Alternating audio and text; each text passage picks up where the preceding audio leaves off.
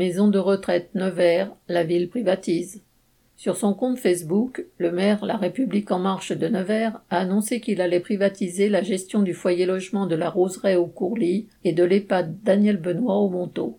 Ces deux structures pour personnes âgées sont gérées par le CCAS de la ville.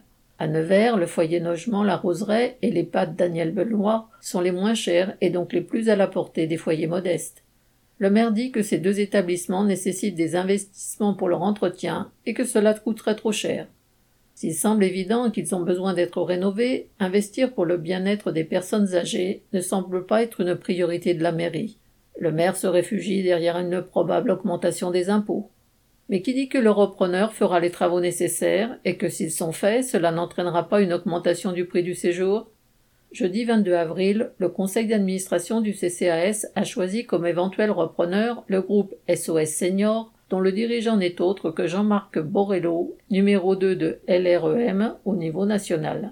Ce groupe possède 600 établissements dans la santé, le handicap, les personnes âgées. Avec un chiffre d'affaires de plus d'un milliard d'euros en 2019 et un résultat net de 6,5 millions d'euros, il se dit entreprise sociale qui ne fait pas de profit.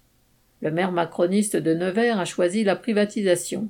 Comme beaucoup de ses collègues, il se décharge sur le privé des tâches qui reviennent aux municipalités, comme le logement, l'eau, la culture, privé qui y trouve toujours son profit. À chaque fois, celui-ci se sert au détriment de la collectivité. Le 22 avril, un premier rassemblement d'usagers et du personnel de l'EHPAD et du foyer logement a eu lieu devant la mairie.